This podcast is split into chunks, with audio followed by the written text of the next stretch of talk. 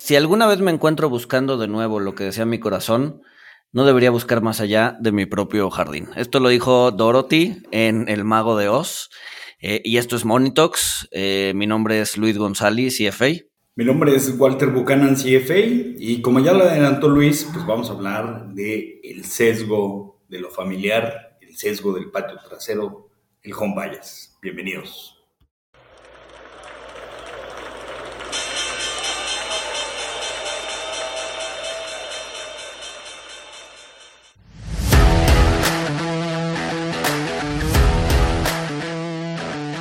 Monito, el otro lado de la moneda. Pues bueno, Walter, este, como decías, vamos a hablar hoy del sesgo de home bias. Digo, es un sesgo que puede tener muchas aristas, no nada más es invertir en la bolsa mexicana en lugar de en el S&P, ¿no? Entonces, eh, creo que creo que puede ser un, un episodio episodio interesante.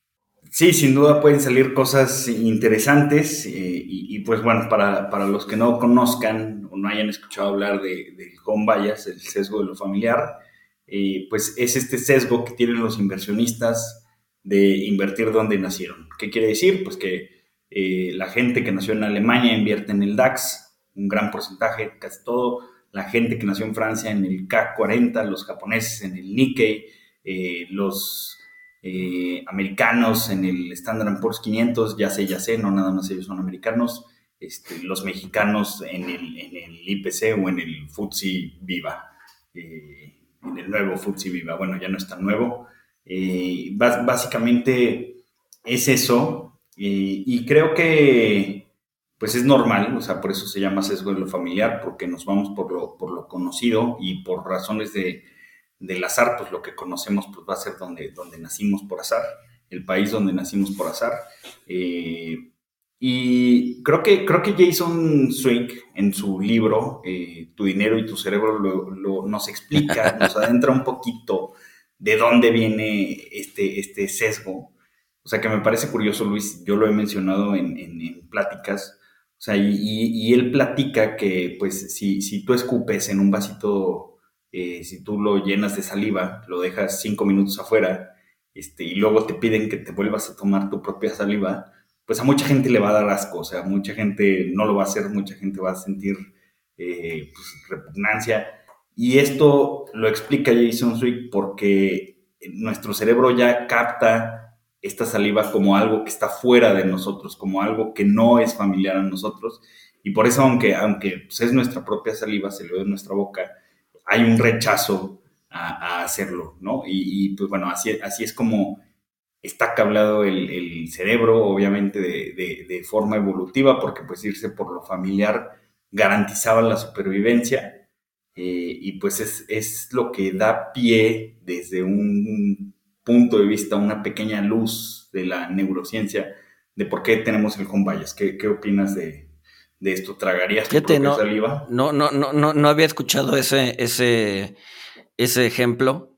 Eh, no sé por qué de repente pues, me, me, puse a pensar en la orinoterapia, pero creo que es algo, algo, algo distinto, pero, pero no, a ver, sí, totalmente, ¿no? Eh, tienes, por ejemplo, eh, inversionistas institucionales, ¿no? Yo estoy viendo un par de, de gráficas, ¿no? Inversionistas institucionales dentro de Norteamérica, el 75% de sus inversiones están en Norteamérica, ¿no? Eh, si lo ves en Europa, pues es alrededor del 61%, ¿no? Igual y Europa es un poco más, eh, pues sí, o sea, son, países más pequeños con, con, con, no necesariamente bolsas tan grandes como Estados Unidos, entonces uno pensaría que, que, podrían estar o deberían estar más fuera de su, de su, de su bloque, llámese Europa, ¿no? Sin embargo, si vueltas a ver a Asia, eh, pues Asia, el 84% de los inversionistas en Asia están en Asia, ¿no? Entonces sí, sí tenemos un sesgo a lo familiar.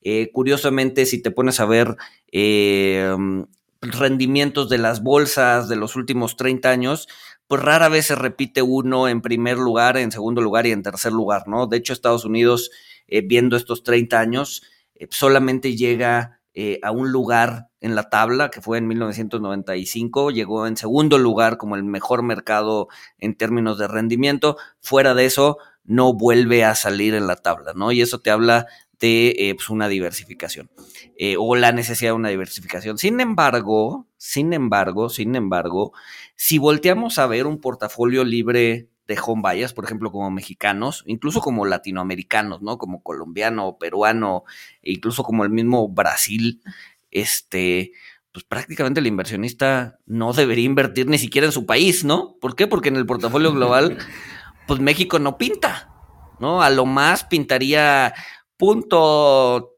3%, punto 5%, viéndome muy generoso, pero todo lo demás debería estar afuera, ¿no? Entonces, eh, pues complicado que un inversionista se vaya a invertir afuera eh, prácticamente todo su dinero, sobre todo por un tema de desconocimiento, ¿no? O sea, al final del día, pues no puedes tener conocimiento de eh, pues todo, todo el mercado para poder tomar decisiones realmente pensadas, incluso aunque te vayas de manera pasiva, ¿no? Sí, bueno, o sea, puedes optar por irte por, por el índice del mundo, pero pues obviamente va a haber muchísimas cosas, este, muchísimos factores que, que, estén fuera de tu control, ¿no? O sea, como, como factores eh, de riesgo específicos de ciertos países, riesgos, riesgos políticos. Y, creo que eh, dentro de lo que mencionas, eh, pues también, o sea, haces claro que Estados Unidos es el, es el país donde hay menos home bias, porque pues hay tanto los institucionales como los retail tienen 75%, alrededor de 75% invertido de manera local. Eh, pero pues es donde menos se presenta home bias porque es el mercado más grande, porque Estados Unidos representa el 56, alrededor del 56% de, de, la capitalización global de, empresas públicas del mercado. Eh, y en países, o sea, como lo comentas, como, como Brasil, como México, como eh, Sudáfrica, o sea, el, porcentaje de invertir local pues es más o menos el mismo, alrededor del 80%, pero como nuestros países pues, pesan, bueno, como las empresas públicas de, los países pesan eh, muy poco, eh, pues la, pues sí, digamos que, que el home vaya se vuelve, la sobreexposición al país se vuelve eh, mucho más grande, ¿no? Este, y, sí, pero ya, pero y además tienes el tema, el tema de, que no todo es equity, ¿no? Porque también tendrías que saber de deuda, eh, deuda este, emergente, este, más o menos. La otra vez puse en Twitter un, un, un, portafolio libre de home bias, este, cómo se vería, ¿no? Si, si, si, si realmente fueras a invertir en el portafolio global del mundo, pues más o menos 50% es equity, pero el otro 50% son bonos y otras cosas, ¿no? Y dentro de otras cosas, pues dos y medio es hedge funds, 8.6% eh, son bienes raíces y capital privado, este, eh, luego tienes eh, bonos investment grade, bonos high yield, tanto de Estados Unidos como del mundo. Entonces, no, no, no es trivial hacer un portafolio libre de home bias, ¿no? Sí, no, definitivamente no. O sea, y, también, o sea, la gráfica que pusiste en Twitter, que, la vi, o sea, digamos, es pensando en, alguien que tiene la posibilidad de, hacer todas esas inversiones, ¿no? O sea, porque realmente, eh, pues eso solo está al alcance de, un individuo ultra high network. Eh, o sea, realmente el, inversionista retail, pues el inversionista EP, eh, pues no, no podemos invertir en private equity, eh, no podemos invertir directamente en, real estate. Que por ejemplo, ahorita que estabas hablando de eso, o sea, pues hay algo bien interesante. Si, si la gente está concentrada en sus, en sus países, porque es lo familiar, en mercados públicos, que es súper fácil, eh, pues quitar este, este sesgo, es súper fácil diversificarse de forma global, tanto como comprar eh, un ETF del mundo, eh, pues tienes, tienes otras clases de activos donde no tienes tanta salida, ¿no? O sea, donde no es tan, no, es tan fácil, o sea, y pues el home bias obviamente va a ser más natural, como por ejemplo el private equity o, el real estate, pues ahí sí vas a tener un home bias del, del, 100%, ¿no? O sea, y no, pues no es que esté mal, o sea, pues es, lo, es lo que sucede en la realidad. ¿Cómo que no has comprado tu departamento en Miami, Walter? Este, no, no, no, estoy viendo uno en Dubai. no, y a ver, y también interesante, el, otro día estaba leyendo, creo que, creo que era un, análisis de Vanguard, de cómo eh, no necesariamente el home bias te ayuda a bajar la volatilidad de tu portafolio, ¿no? Ponían, ponían por ejemplo, eh, qué porcentaje eh, de home bias, o más bien qué porcentaje era el máximo en el portafolio global que podías tener antes de que tu volatilidad empezara a cambiar. Porque te acuérdate que, pues, o sea, si, si bien tienes, eh, bueno, no a cambiar, a subir, porque si bien tienes, eh, si puedes tener exposición. a, ser contraproducente, ¿no? Exacto. Puedes tener exposición a mercados extranjeros, pero ahí tienes, digamos que un doble riesgo, ¿no? Eh, también estás incrementando tu riesgo si te vas a mercados extranjeros. ¿Por qué? Porque tienes el riesgo de equity del mercado extranjero y además tienes el riesgo de la moneda del mercado extranjero, ¿no? Entonces tienes un doble riesgo eh, que hay que, que no tendrías si lo tuvieses en, en, puro, puro eh, equity local, ¿no? Entonces, o, doble diversificación si, si estás en un país con una moneda bananea, ¿no? Pues sí, pero por ejemplo, países eh, desarrollados, eh, tienes el caso de, por ejemplo, de Canadá, eh, y el, máximo de equity no canadiense que permite tener un portafolio antes de empezar a aumentar la volatilidad, es decir, donde se minimiza la volatilidad, es como del 30%, ¿no? Si, si, metes más equity no canadiense en un portafolio canadiense, tu volatilidad va a empezar a aumentar, ¿no? Y va a empezar a aumentar rápido. Eh, en el caso de Australia es como 50%, en el caso de eh, Inglaterra también es como 50%, en el caso de Estados Unidos es alrededor del 25%. El punto es que eh, viéndolo de este punto, viéndolo desde, este, desde esta óptica, pues un mexicano o un latinoamericano cuyas bolsas no pesan pues prácticamente nada en el, en el market cap del mundo, pues tener un, un, este, un portafolio que tenga 100% eh, acciones no mexicanas, pues va a ser un portafolio muy, muy, muy, muy volátil, ¿no? Sí, fíjate que eh, es curioso, o sea, porque también la volatilidad se va a ver afectada por la moneda base, porque, eh, o sea, esto yo lo, yo lo hice en una de mis labores. Estaba, bueno, primero tratando de, sacar la frontera eficiente, bueno, de sacar portafolios óptimos. O sea, primero medí el, riesgo en moneda local, primero lo medí en, pesos mexicanos, y resulta que el, equity mexicano será de los menos volátiles. Eh, pero la cuestión es que cuando eh, pues pienso un poquito y digo, a ver, pues la, mayoría de los activos son internacionales, eh, voy a medir la volatilidad en dólares, y cuando metía, me, medía la volatilidad en dólares con, moneda base el dólar, pues realmente México no era de, de, los activos menos volátiles, al contrario, era, era eh, pues de los activos más volátiles junto a mercados emergentes, porque es un mercado emergente. Eh, y por ejemplo, en, pesos, el, el S&P pues tenía bastante, una volatilidad eh, pues, más elevada que, el IPC, ¿no?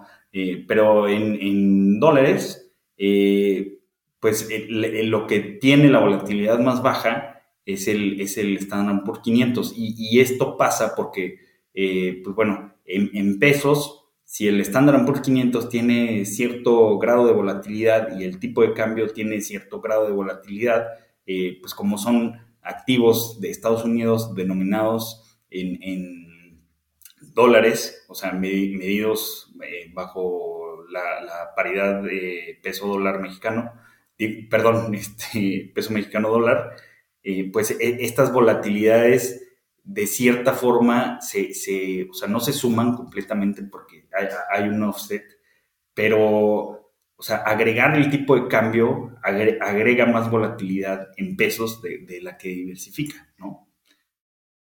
Exacto, ¿no? Que es un poco, que es un poco lo que, lo que comenta este, este eh, estudio de Vanguard, ¿no? En donde eh, meterle más de lo que deberías, o bueno, de lo que, de lo que por lo menos te muestran los datos, pues sí te va a terminar aumentando volatilidad por temas de moneda y por temas del, subyacente, ¿no? Entonces, pues es, o sea, sí es bueno, o sea, tener cierto home bias es bueno, ¿no? Y a ver, y lo tienen, pues prácticamente todo inversionista mexicano tiene home bias, ¿no? Te puedes poner a ver las afores, no me acuerdo cómo están las, los lineamientos hoy, pero eh, pues más o menos tienen, ¿qué te gusta?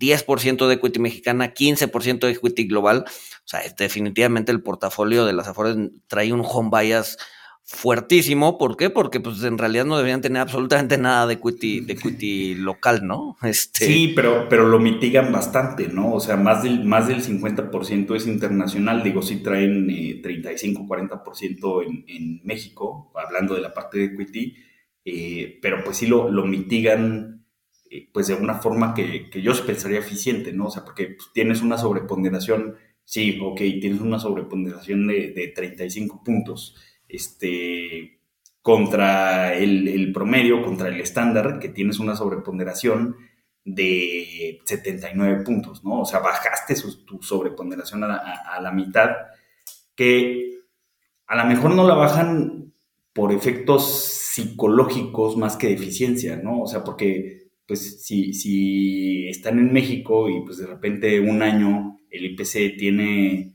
eh, un sobredesempeño importante contra, contra el Standard Poor's 500, o sea, pues como que es algo que te puede reclamar mucho el, inversionista, el cliente final, ¿no?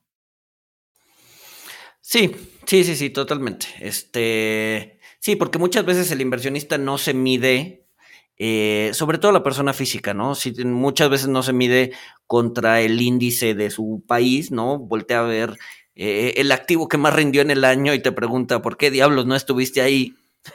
Entonces, pues sí buscas tener un, un, un, pie, pues prácticamente, eh, por lo menos las cosas más representativas y más sonadas para que eh, pues no haya, no haya, ahora sí que una queja, ¿no? Pero entonces ahí hay, ahí hay, ahí hay un, digamos que una gestión de, de portafolios ligada a lo que el cliente va a pensar y no necesariamente a lo que el manejador piensa que podría ser la mejor estrategia. ¿Sí me explico? O sea. Sí, claro, pero fíjate, no, o sea, no se te hace un dilema interesante. O sea, entonces, ¿cuál es la mejor estrategia? Porque a lo mejor, eh, o sea, una, una estrategia que no es la más eficiente que piensa el manager, o sea, el cliente va a permanecer invertido más tiempo y a lo mejor obtiene un, un rendimiento en el transcurso de los años menor al portafolio óptimo, pero si hubiera estado en el portafolio óptimo, se hubiera desinvertido.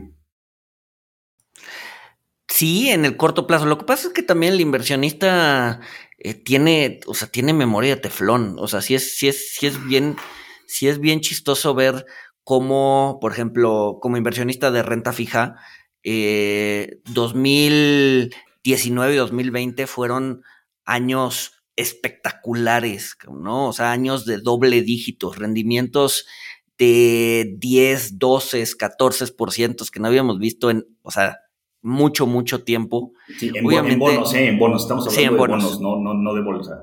Sí, no, no, no, en bonos mexicanos. Y, en bonos gubernamentales, o sea. Sí, en bonos gubernamentales mexicanos. Exacto. Este, o sea, fueron rendimientos dos dígitos, obviamente clientes felices, este, gente contenta, ¿no?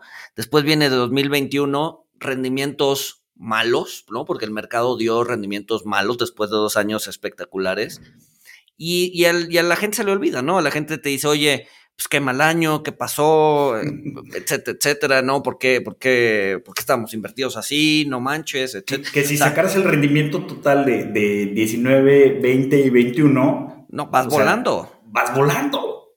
Exacto, vas volando, pero pues, el inversionista tiene eh, pues sí, tiene, tiene, eh, a ver, y, por inversionista no solamente digo eh, el, el, inversionista final, ¿no? También el manejador tiene una memoria de corto plazo bien, bien complicada, ¿no? O sea, bien, bien fuerte, ¿no? O sea, esta idea de que estamos sesgados al presente.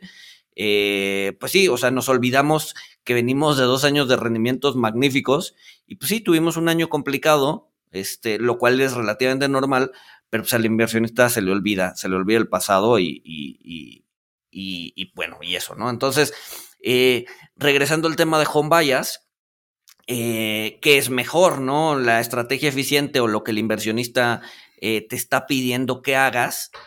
Eh, y pues bueno, es, es, es, es, un dilema interesante que, que, no, que no es nada trivial, ¿no? O sea, yo recuerdo, yo recuerdo en la crisis 2008-2009, o sea, un par de, inversionistas que, que, yo llevaba se, se, asustaban, se asustaban bastante, ¿no? Y decidieron recortar a una tercera parte el, su posición en bolsa, este, cuando la bolsa llegó a 16 mil puntos. ¿no? Era el mínimo de muchos, muchos años ahí. Y nosotros, por más que le decimos, no, a ver, espérate, no lo hagas. Eh, se tiene es una oportunidad generacional. Sí, de hecho, de hecho, exacto. De hecho, es una oportunidad de compra. Entonces, no, no, no, no, no. Entonces llega un momento en que dices, ok, pues es su lana, pues le tienes que hacer caso. O sea, tú ya hiciste tu chamba, tú ya recomendaste, tú ya, etcétera, etcétera.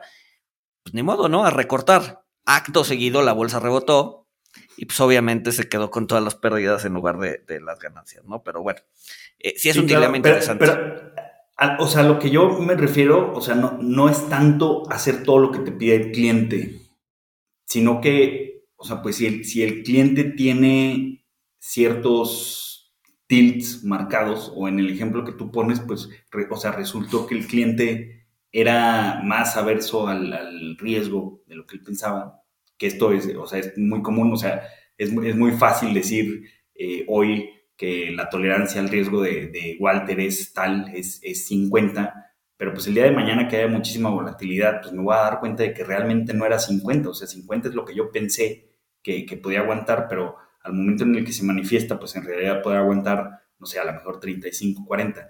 Eh, pero bueno, o sea, dadas a las condiciones y preferencias cambiantes de, las personas.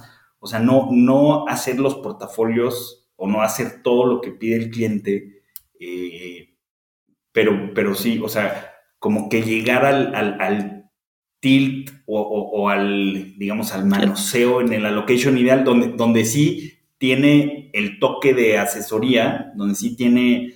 Eh, pues sí, un poquito todo, o sea, donde se destila el, análisis y qué es lo más eficiente y, todo esto, pero, pero también tilts o sesgos que quizá no sean racionales, pero sean razonables para que el cliente, o sea, aunque no es el portafolio óptimo, aunque no es el portafolio que, que probablemente vaya a tener el mejor rendimiento en el futuro, o sea, vas a lograr que, el cliente se quede invertido, se mantenga invertido y no se esté saboteando él mismo. Sí, sí, no, totalmente. Sí, sí, sí. Sí tiene que ser una mezcla, eh, pero pues muchas veces eso requiere, eh, pues obviamente la cercanía con el cliente y muchas veces, eh, pues el cliente no necesariamente tiene la intención o el tiempo o el interés de sentarse a hablar de cosas que pues igual y no le interesan, ¿no? O sea, muchas veces es así, bueno, pues te estoy contratando a ti para que genere rendimientos, genérame los máximos rendimientos, pero pues cuando viene la época complicada, pues intentan meterse al, portafolio sin saberle mucho. Luego es complicado, ¿no? O sea, no, no, no es trivial.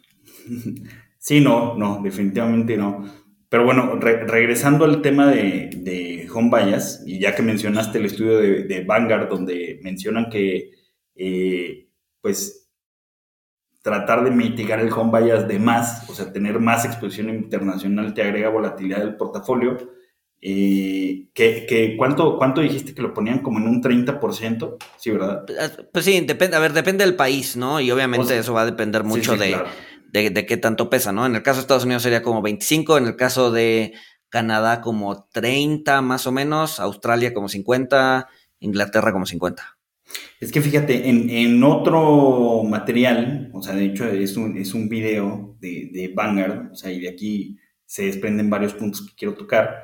Eh, o sea, te hablan de la, de la diversificación, de, cómo esto pues te suma, este, y, ahí lanzan la estadística de que la gente eh, que cuenta con, un asesor, eh, que cuenta con, con, asesoría en el manejo de sus inversiones, tiene 38% de su allocation en, mercados internacionales eh, contra eh, las, personas que no tienen asesoría, que tienen un 18% en, mercados internacionales. Esto hablando de, Estados Unidos y lo que ellos recomiendan en el video, o sea, va más allá de, o sea, se contrapone con, esta publicación que tú comentas, porque ellos dicen en el video que eh, el, allocation óptimo internacional pensando en Estados Unidos, pues es un 30-50%. Eh, pues un, hasta un 50% me imagino, pues porque ya lo dije, Estados Unidos pesa el 50%, el 56% de, de todas las empresas públicas del mundo. Eh, y, lo que quería comentar, o sea, eh, esto, es, esto es muy cierto, o sea, para mí hay, hay sesgos que son en extremo difíciles de, quitar, más bien tienes que buscar la forma de, darle la vuelta o tienes que buscar la forma de, trabajar con esos sesgos y que la persona se mantenga invertida, como, como por ejemplo la, la versión a la pérdida. Eh, pero este, este es uno de los sesgos que pues para, para mí es más fácil de, eliminar en, los clientes. O sea, y a, lo que voy es que, eh, pues no es tanto que, el inversionista tenga, tenga el sesgo, ¿no? O al menos el, inversionista asesorado. Porque, como, tú lo decías, Luis, este, pues, muchas veces al, cliente pues, le, quieres explicar eh, modelos, estadísticas, este, perspectivas, y pues al final ellos lo que te dicen es de, bueno, pues yo te contraté a ti para, tener este, los, los, rendimientos más altos, ¿no? O, bueno, o rendimientos eh, decentes. Eh, y yo sí me he dado cuenta de que, de que, o sea, el cliente va, pues va, a seguir el home, va a replicar el home bias que tenga el advisor. O sea, si, si, si tienes un asesor que tiene muchísimo home bias, pues tú lo vas a tener como cliente pero no necesariamente es, tu home bias, pero si el asesor no tiene el home bias, eh, pues en automático lo rompes, ¿no? O sea, realmente ha sido de los sesgos eh, que yo me he dado cuenta que son pues, de los más fáciles de romper. Sí, bueno, pero a ver, me imagino que también llega un punto en donde eh, si al inversionista mexicano le dices, oye, este, ya volteaste a ver la, la, la, la bolsa de Zambia, güey este, métele 5% de tu portafolio, pues igual te dice, ok, no, gracias, porque no tengo idea ni siquiera de qué parte de África está Zambia. Este, entonces, no, o sea, si es algo completamente desconocido, ¿no? O sea, supongo, supongo que si estás hablando de eh, eh, acciones globales o acciones estadounidenses o acciones europeas contra, eh, para, para meterla en un portafolio, pues igual y el inversionista te lo acepta, ¿no? Pero si llegas a un extremo en donde intentas meterle acciones de países que realmente no hacen clic en la mente del, del, cliente, pues probablemente te van a decir, estás loco, güey, ¿no? O sea, ¿qué, ¿qué diablos andas haciendo? sí, sí, no, y deberían, o sea, si les están metiendo 5% de allocation en Zambia, este, o sea, no, no, no que la tesis de inversión esté mal, pero pues sí cuestionanla mucho porque, o sea, si México pesa 0.13%, o sea, digo, nada en contra de Zambia, ¿cuánto puede pesar Zambia? O sea, lo mismo. No, sí, sí, sí, a ver, fue. Menos que México. Fue por poner un, ejemplo. Ahora, la, verdad es que también eh, eh, supongo que te encuentras un inversionista que, tiene atemperado el sesgo de home bias. Eh, pues vas a tener que usar, o ese inversionista va a tener que usar vehículos pues que, van a, que van a aumentar su, su, este, su costo, ¿no?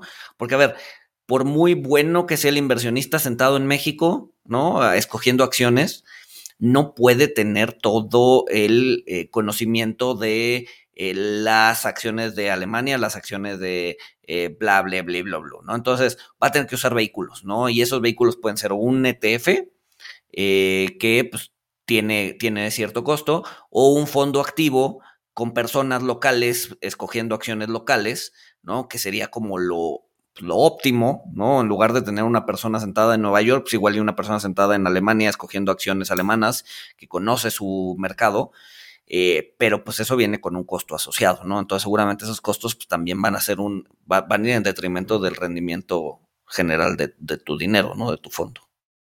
Sí, claro, porque pues, o sea, a lo mejor esos managers sí tienen un, un outperformance, este, pero pues bueno, ya hemos visto que los outperformance eh, pues no, no, no, son tan altos, digo, diferencias de, de 1, 2%, si hacen una diferencia a través del tiempo, pero pues sí, de nada va a servir si ese outperformance se lo comen las comisiones y hasta un cacho más, ¿no? O sea, te sale más caro el, caldo que las albóndigas. Eh, y ahora, o sea, hablando de, de, otro punto, Luis, que quiero tocar, o sea, y quiero ver qué opinas, Eh, o sea, desde el punto de vista de, un mercado que no sea el de Estados Unidos, pues sí, o sea, creo que, creo que hace mucho sentido eh, mitigar, aunque sea mitigar el home bias, o sea, y como ya lo dijiste, pues mínimo un 25-30%, digo, yo, lo, yo lo pondría más, este, o sea, por ejemplo, las Afores pues tienen eh, alrededor del 60% en, en, mercados internacionales, o 50-50, o sea, quizá no es tan mala idea, eh, pero me causa mucha curiosidad, o sea, el, el, punto de vista, o cómo ves tú el punto de vista de, pues, ciertas personalidades como, como eh, Jack Bogle o Warren Buffett de Estados Unidos, donde, donde ellos dicen, pues sí, la, la diversificación internacional está cool, pero pues ¿para qué? ¿Para qué te vas a Zambia? ¿Para qué te vas a Burkina Faso? ¿Para qué te vas a, China, donde su mercado en 30 años pues, ha generado un rendimiento de 2% compuesto? Pues mejor te vas a los treasuries. O sea, ¿para, para qué tomas riesgos que no conoces, eh, políticos, idiosincráticos, de moneda, etcétera, etcétera? Eh, si el Standard Poor's, eh, pues, o o el mercado accionario de Estados Unidos ya está diversificado porque ellos dicen, pues una, una buena parte de los ingresos vienen de mercados extranjeros, vienen de mercados internacionales eh, y, pues, o sea, parece que sí tienen un punto porque el, el 40% de los ingresos del Standard Poor's 500 proviene de mercados internacionales y el 59% de Estados Unidos algo que coincide con, con, el peso que tienen las empresas de Estados Unidos eh, entre todas las empresas que cotizan en bolsa del mundo. y, eh, a ver, y curiosamente ahorita que dices eso, en el caso de la bolsa mexicana es similar, ¿no? El 40% de eh, las ventas de, las bolsas, de la bolsa mexicana, de las empresas que están en bolsa, vienen de afuera, ¿no? O sea, no es, es son empresas eh, grandes, este, pseudomonopólicas, ¿no? Que tienen eh, alcance en pues prácticamente eh, países, o bueno, no, no prácticamente, pues es que, o sea, que tienen presencia en, en, muchos lados del mundo, ¿no? Entonces, también tienes ese efecto en la, en la bolsa mexicana de valores, ¿no? Que es las empresas no solo le dan servicio a México, también tienen gran parte de sus revenues provenientes de, de, afuera, ¿no? Entonces, en ese sentido, yo, yo estoy un poco a favor de, del home bias, ¿no? Eh, eh, no, no de manera eh, total, ¿no? O sea, sí, sí, sí, sí buscar invertir algo afuera, pero algo no tan fuerte ni tan importante, ¿no? Tú decías 30, 40%, yo iría incluso menos, ¿no? ¿Por qué? Eh, porque como inversionista mexicano, pues tienes un, tienes, digamos que un, eh, un piso, ¿no? Piezas en pesos, sueñas en pesos, eh, gastas en pesos, recibes dinero en pesos. O sea, a ver, va a haber casos en los que no, y entonces hay que ajustar tu portafolio a eso, ¿no? Si recibes dólares, dale. Sí, claro. No, no, o sea, es que lo, lo que dices es un punto de vista válido, pero es que, o sea, que fíjate, una de las razones que, que yo creo que son buenas para tener más exposición global son las mismas. Es, justamente porque eh, pues ganamos en pesos, o sea, principalmente porque, porque ganamos en pesos. Entonces, si, si algo pasara por un choque interno, pues tienes un cacho que está eh, diversificado en, en, otras monedas y no se va a ver golpeado por, por una pérdida del poder adquisitivo del peso específica de México. ¿No? Totalmente. o sea, por eso sí digo tener un pie afuera, ¿no? Tener un pie afuera creo que es importante. 10, 15, 20% tops. Este, pero al final del día, pues, o sea, si México cae y, entramos en un problema fuerte, eh, pues ya sea político económico, pues igual y tus inversiones van a ser el menor de tus problemas, ¿sabes? Este, o sea, salvo, a ver, salvo que vivas de tus inversiones, eh, pues probablemente ahí sí deberías tener como mayor diversificación, evitar, eliminar esos riesgos eh, sistémicos, ¿no? Propios de México. pero pues la verdad es que la mayoría de los casos, la mayoría de las personas que, que, que, que escuchan este podcast y que, y que incluso nosotros mismos, nuestro, o sea, nuestra riqueza en realidad está en nuestra capacidad laboral, ¿no? En nuestro, en nuestra capital humano, digamos, eh, todavía no se ha devengado, está ahí esperando a, conseguir ese sueldo, e ingreso, capital, ¿no? que, que, o sea, y, vuelvo a lo mismo, o sea, que, tu, que tu, tu, riqueza laboral pues está ligada a México, ¿no? Entonces, o sea, yo sí digo, bueno, pues agregar, o sea, diversificar más internacionalmente, eh, pues me, me agrega eh, todavía más porque pues estoy muy concentrado en México, ¿no? O sea, y no puedo hacer nada al respecto, eh, digo, a menos que tenga mi, mi, propia empresa y genere ingresos de, otros países, eh, pero también quería tocar otro punto con, o sea, sobre, sobre esto del home bias, porque sí, ok, eh, en México eh, las empresas de bolsa, 40% de los ingresos viene de mercados internacionales. Pero otro de los problemas que yo veo es la exposición a sectores, porque por ejemplo, pues en México no tenemos tecnologías de la información, eh, eh, las, empresas de healthcare, eh, pues, en realidad es cuidado de la salud, es una empresa que vende jabones y cremas y productos de cuidado, este, de este, el tío Ignacio. Este, no, no, no, no hay empresas utilities, o sea, y, si hubiera, este, perdón, pero pues no, no, no quiero acciones de CFE en mi portafolio, este, menos ahorita. Eh, eh, o sea, el Pemex,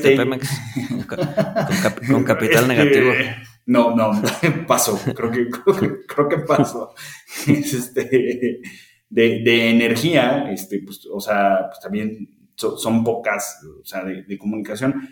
Y, finalmente, o sea, ciertos países, o sea, yo, yo lo he visto eh, viendo la exposición a sectores de, distintos países, eh, pues están cargados, o sea, además del home bias, pues hay un sector bias, ¿no? Por ejemplo, el, el, sector bias en México es de productos básicos de consumo, eh, o sea, las empresas que, que, más pesan, eh, pues entre ellas está, está Walmart, está FEMSA, eh, tiene un peso bastante, bastante relevante. y, por ejemplo, en, los mercados de Europa o Europa en general, tiene una exposición muy fuerte al sector financiero llámese bancos. Este, los bancos, bueno, los bancos más importantes del mundo pues son, son europeos.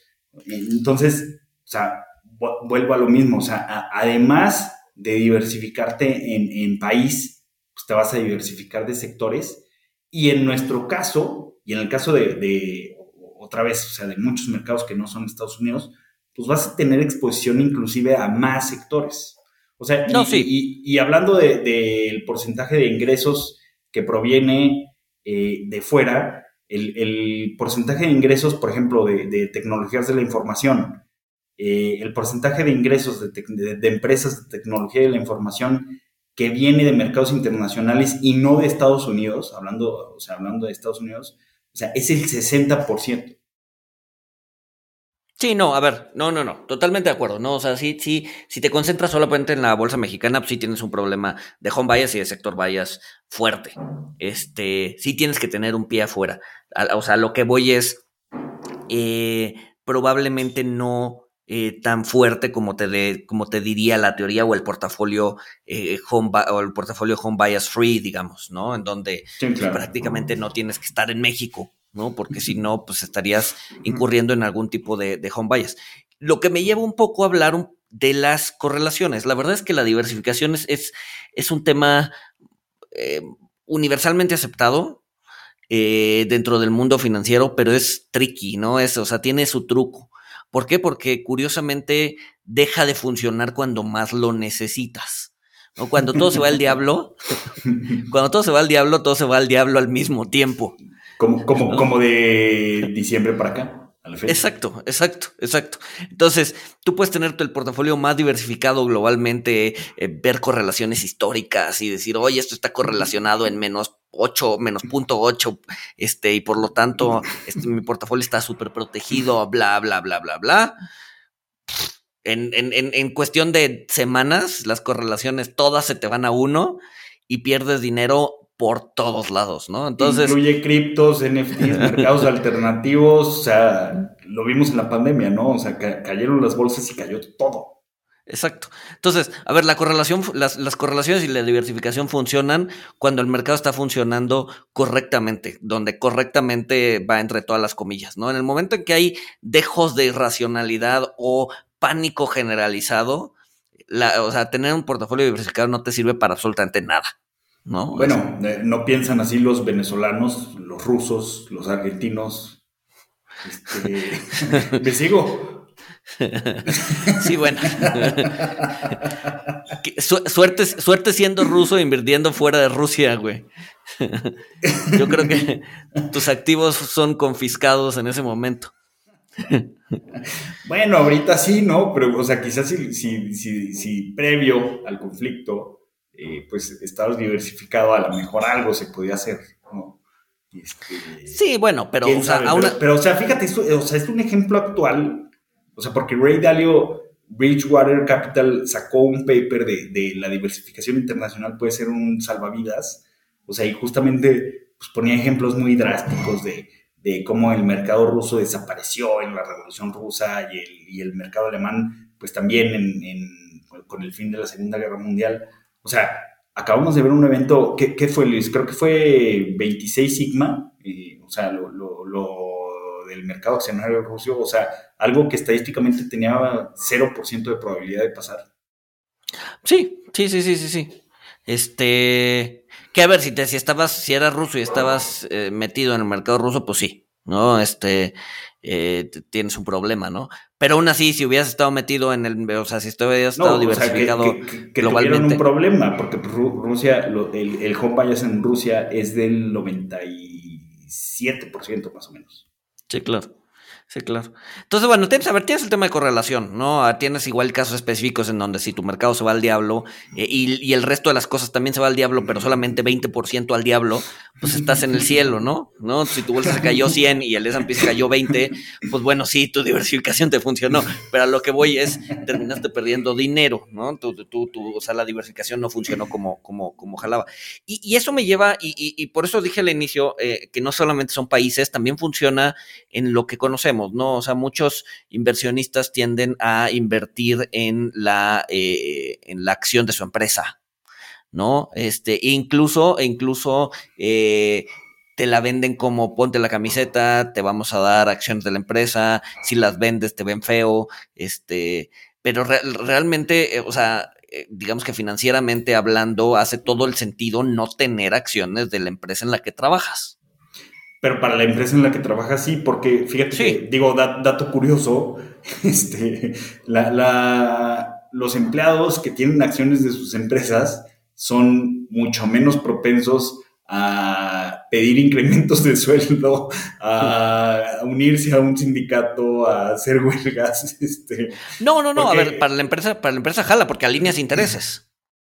Claro, ¿no? claro. alineas intereses. Pero para el inversionista, o sea, pues estamos hablando de, que tener concentración en, países, llámese cualquier país, incluido Estados Unidos, Canadá, Europa, mercados desarrollados, pues ahora, o sea, concentrar, tener una concentración fuerte en, tu empleador, o sea, pues, a ver, tu empleador te paga, tu empleador está en una moneda, tu empleador está en tu país. O sea, si la empresa quiebra, como fue el caso de Enron, pues adiós trabajo, adiós ahorros, adiós todo. Sí, y, o sea, y qué bueno que mencionas Enro, porque el, el, el 62, si no me acuerdo, el 62% del plan de pensiones de contribución definida, es decir, que los empleados decidieron poner su dinero ahí y decidieron invertir en esos, en esos instrumentos, el 62% estaba invertido en la acción de Enron, ¿no? Del plan de pensiones.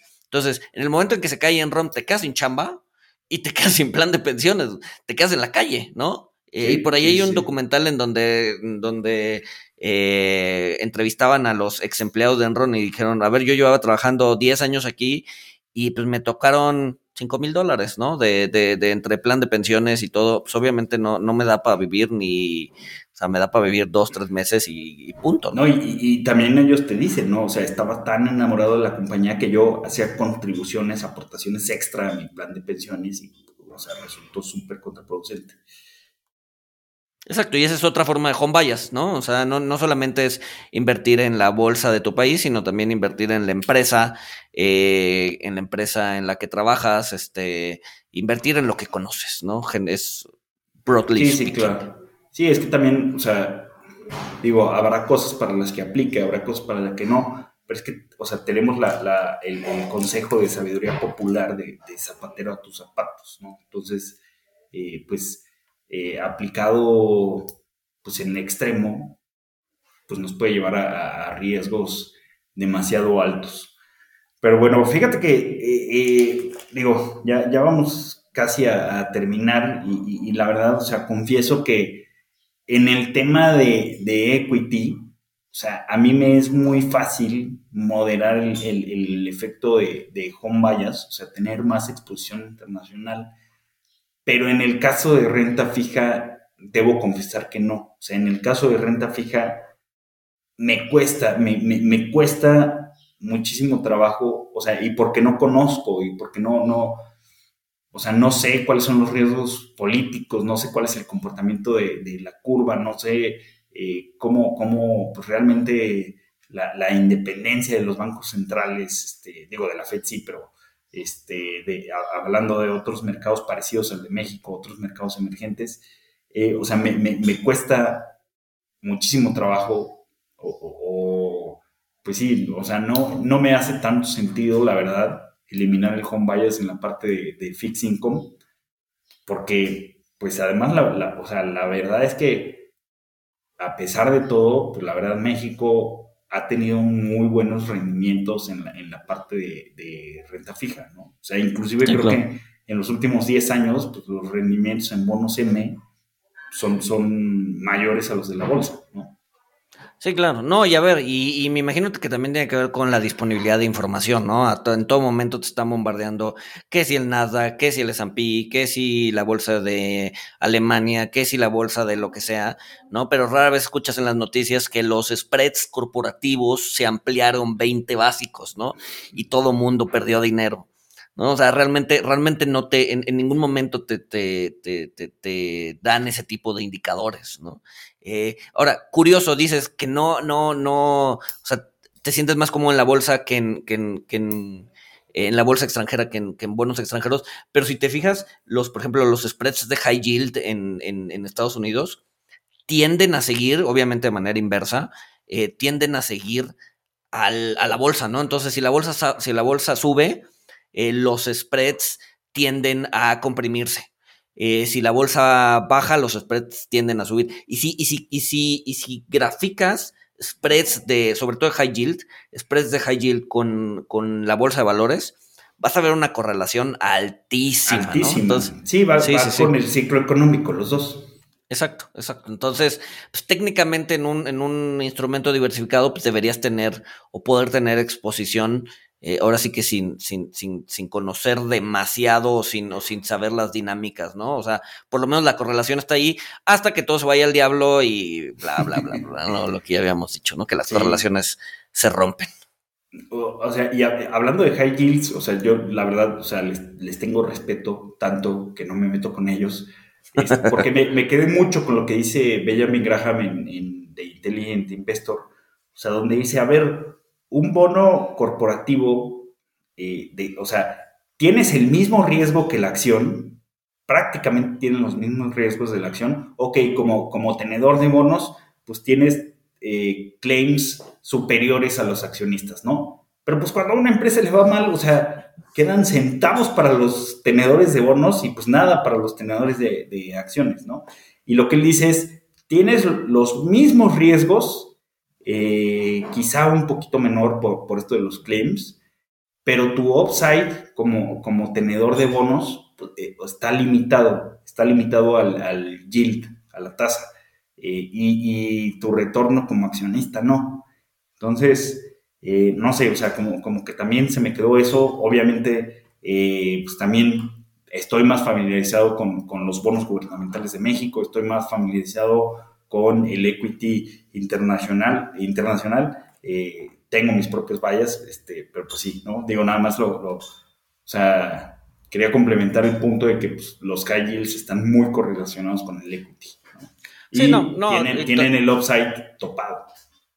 No, totalmente. Y un poco, y un poco regresando a lo que dijiste al inicio, ¿no? ¿Dónde naces?